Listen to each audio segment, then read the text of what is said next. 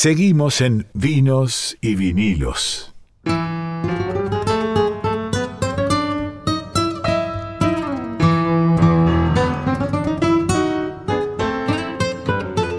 Seguimos en Vinos y Vinilos aquí por Nacional Folclórica y momento de entrevistas. Y en este caso vamos a arrancar con una entrevista de un artista que pasamos bastante en este programa, así que nos da mucha alegría poder charlar con ella. Vamos a estar hablando de su próximo disco y de su próxima presentación y, bueno, y, de, distintas cuestiones que irá llevándonos la charla. Estoy hablando de Clara Cantore. Clara, muy buenas noches. Bienvenida a Vinos y Vinilos. ¿Cómo estás?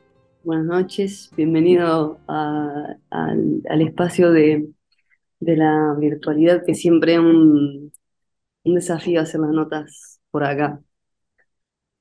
Sí, bueno, nos acostumbramos mucho en, la pandemia eh, y nos termina sirviendo un poco como herramienta, pero, pero sí es verdad que es un desafío y, es raro, ¿no? Sí, es un desafío, exactamente. Hablando de pandemia, Clara, a todos, no, de una u otra manera nos terminó cruzando mucho la pandemia, pero en los procesos artísticos a los artistas también los, los transformó. Y en tu caso en particular, eh, fue, digo, hubo un cambio grande porque tenías todo un proyecto para ese 2020. Bueno, muchos me pueden decir que no, pero vos puntualmente tenías un disco por, por empezar a salir a mostrar y obviamente el 2020 tenía otros planes. Tenía otros planes y mm, rápidamente em, empezamos a trabajar en, apuntar el proyecto, digamos, musical. Toda la nave musical que habíamos construido la, apuntamos a, acompañar lo que estaba pasando y a trabajar en colaboración con la ciencia, y de ahí surgió el, proyecto de Música por la Ciencia, que efectivamente fue eh, algo súper transformador. Como la pandemia nos transformó todo, efectivamente, pero eh, ese proyecto lo que hizo fue que toda mi, mi foco creativo se pusiera de lleno a trabajar en, este proyecto. Y, y, claro, quedó todo este, este, este disco anterior en stand-by, o sea, este disco digo que había presentado y que estaba por empezar a, presentar. Quedó ahí en el aire congelado y es como si ahora hubieran, hubieran descongelado ese, esa parte mía y, y naturalmente está volviendo a salir a la luz. Y es muy loco porque es volver a salir y revisitar ese momento. Pero claro, se transformó mi voz, mi forma de hacer música, mi, espíritu, todo se transformó. Entonces, em, revisitar esa música implica casi que volver a mm, versionar mis propias canciones, ¿no? Entonces es un desafío interesante.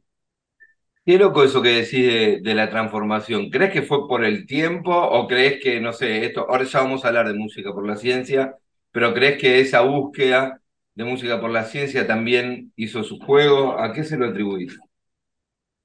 Sí, em, el, proyecto en sí de Música por la Ciencia es un proyecto que en lo personal a mí me, me transformó muy profundamente por, por muchas cosas. Em, principalmente me puso, me sacó de, me puso en un montón de lugares que yo había prejuzgado Particularmente la ciencia era algo que nunca me había interesado demasiado, sinceramente. No soy alguien curioso de la ciencia que decía, ah, me gusta investigar de... No.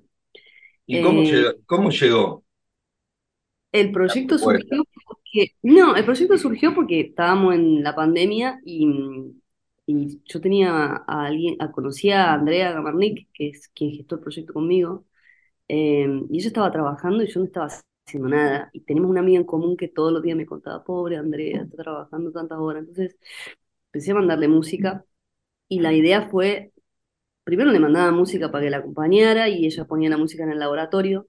Y la idea fue traer músicos visibles para que hagan visible el laburo que estaban haciendo ahí. Entonces empezamos a llamar, la primera que vino fue Sandra Mianovich, vino Nahuel Penisi, vino Juanchi Baleirón, y empezamos a hacer este, este proyectito de, de videos donde venía un famoso le dedicábamos al científico, y Andrea agarraba y le dedicaba esa canción a un científico que estuviera haciendo algo en la pandemia, ¿no? Entonces, lo que empezamos a compartir fue la cocina de cómo se estaban transformando nuestros procesos creativos, porque em, tanto, tanto los científicos como los músicos nos dábamos con que estábamos usando lo que ya sabíamos hacer en otro contexto, con otras, con, con otras finalidades, y todos traccionando en, una dirección en común. Entonces, claro que fue tremendamente más allá de, la, de, lo, transformador que fue la pandemia en sí, digo, para mí profesionalmente darme cuenta de que encontrar una beta donde la música podía colaborar en cosas que tenían que ver más allá de el acto creativo en sí, sino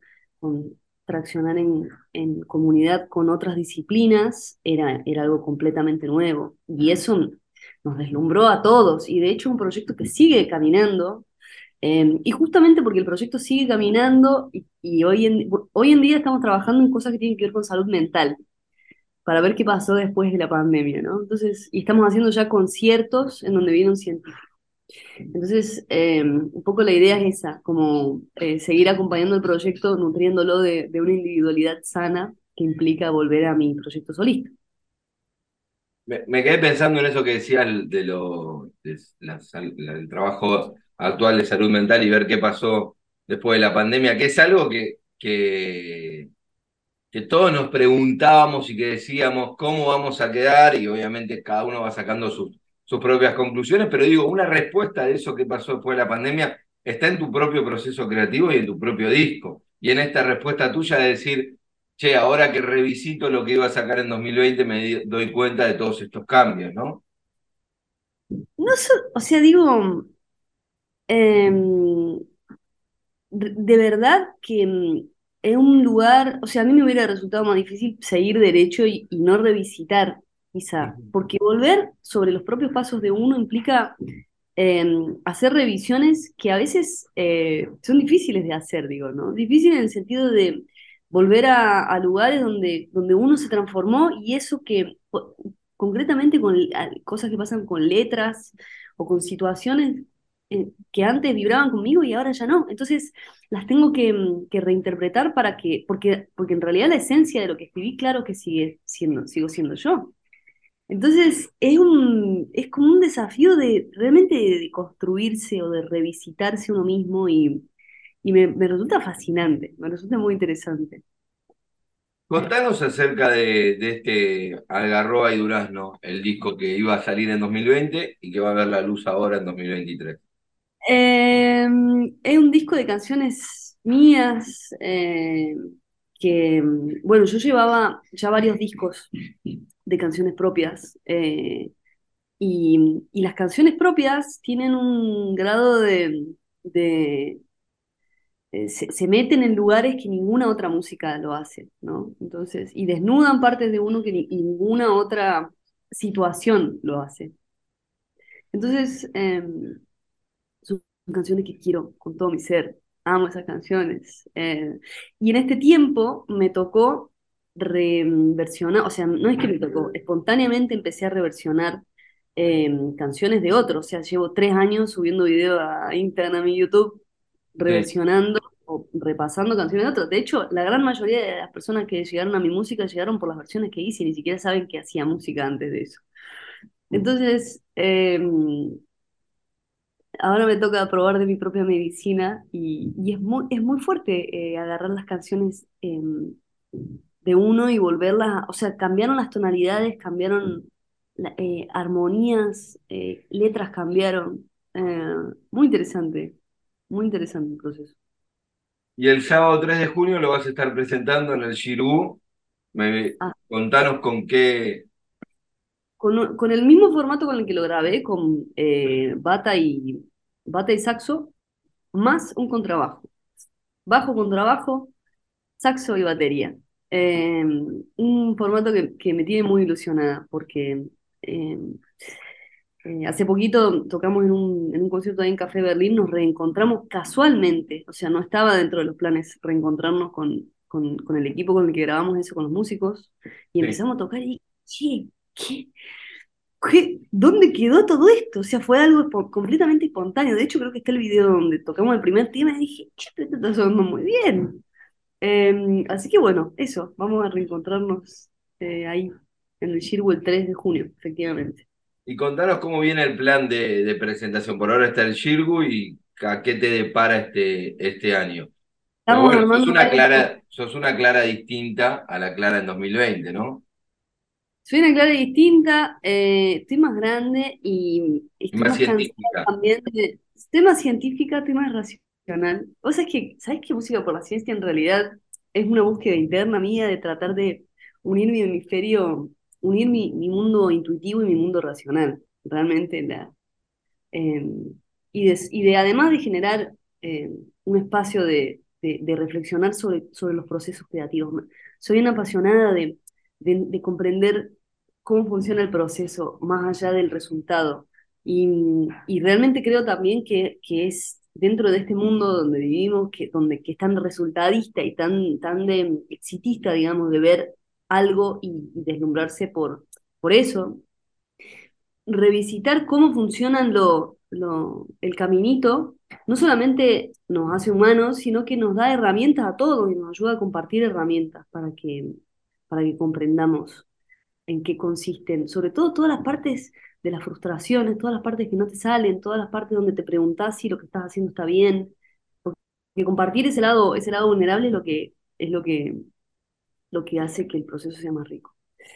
Eh, entonces, eh, volviendo a, la cuestión de la presentación de ahora, eh, sí, es, entrar en un, camino completamente nuevo y, y, un poco también nutrida de todas las experiencias que, que, que, que, tanto vínculo con científicos y tanto, tanto escuchar razonar personas del mundo de la ciencia me dio que en definitiva que los procesos creativos son todos, son todos similares, digamos, ¿no? Y que todo mundo, cualquier mundo de cualquier persona necesita un, poco del lado intuitivo y un poco del lado metódico.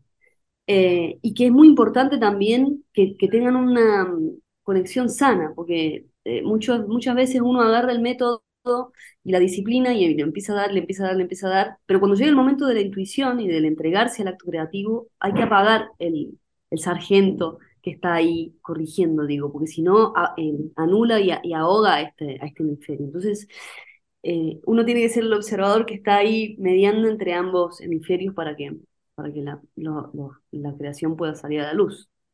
No, me, me da risa y me, me río cuando, cuando te, te, escucho, porque claro, estás manejando toda un, una terminología que no sé si la manejabas antes, pero le voy a prestar mucha atención de ahora en adelante a tus letras, porque claro, me hablas de método, de metodología eh, y un montón de cuestiones científicas que no sé si en un artista promedio aparecen esas palabras y el, y el grado de detalle, ¿no? Con el que me fuiste explicando el proceso, pero está buenísimo. ¿Qué me hicieron? Ya, ya no sé yo no sé qué soy. Antes hablabas de acordes y, y, armonías y ahora de método y disciplina. Sí, de método y disciplina. ¿Qué me pasó? ¿Qué hicieron conmigo? Era, antes era alguien que decía, pero toquemos. Realmente es importante, es importante. No, ¿sabes qué? Eh, eh, mira, una de las cosas de, de, del mismo proyecto es que tenemos un espacio que se llama el, el Aula, que es un espacio donde compartimos, eh, es una membresía donde viene gente y compartimos, eh, por un lado, tenemos como dos estructuras, una que comparte eh, cuestiones creativas y otra que comparte cuestiones de sustentabilidad, porque hacer sustentable el arte es algo muy importante, ¿no? Si no, vamos a seguir llenos de artistas súper creativos que tienen que dedicarse a otras cosas y que nunca tienen tiempo para la creatividad para, para, generar sustento. Entonces, la idea es compartir un poco la cocina de todo esto. Y justamente hace poco hablábamos de cómo el proceso creativo puede convertirse en una tortura, ¿no? Cómo el, el, el proceso, o sea, digo, uno se pone a, a componer una canción, ¿no? a crear cualquier cosa, ¿no? Entonces, ¿qué tiene? El infinito mismo. Y dice, bueno, voy a crear y entonces empieza en un juego donde prueba variables y pam, pam, pam, pam, pam. Y acá está, digamos, esta, esta parte de la racional que empieza a, uno crea algo y después viene y, y empieza a, a, mejorar y a revisar y a, y a, y a sacar y a poner. Y, el proceso creativo puede convertirse en una tortura. O sea, puede convertirse en un proceso que, que uno empieza a decir, qué mal que le estoy pasando, diría Gastón Gaudio, ¿no? Con el tenis. Eh, y, y, nos damos cuenta en realidad cuando entramos que todos atravesamos por esos lugares. Entonces es una suerte de, de terapia, de terapia colectiva la que hacemos este, en, en, esa parte de la creatividad. eh, y es muy, muy interesante. Eh, yo creo que la ciencia me ha dado la posibilidad de observarme a mí misma en otro lugar. es muy interesante escucharte a vos contando todos estos procesos y esto que decía de qué me hicieron, está buenísimo el resultado, así que lo, lo, celebramos también. Estamos hablando con Clara Cantore, que se va a estar presentando este sábado, 3 de junio a las 20.30 en el Margarita Girgu, presentando el disco que no fue y será ahora, o como un montón de cosas en la pandemia quedaron en pausa entre Algarrobas y Duranos, y ahí estará Clara con su super banda presentando ese disco. Clara, muchas gracias por, por este contacto y lo mejor para esa presentación. Bueno, muchas gracias a vos y ahí nos vemos el 3. Fuerte abrazo y gracias por estar en Minos y Vinilos.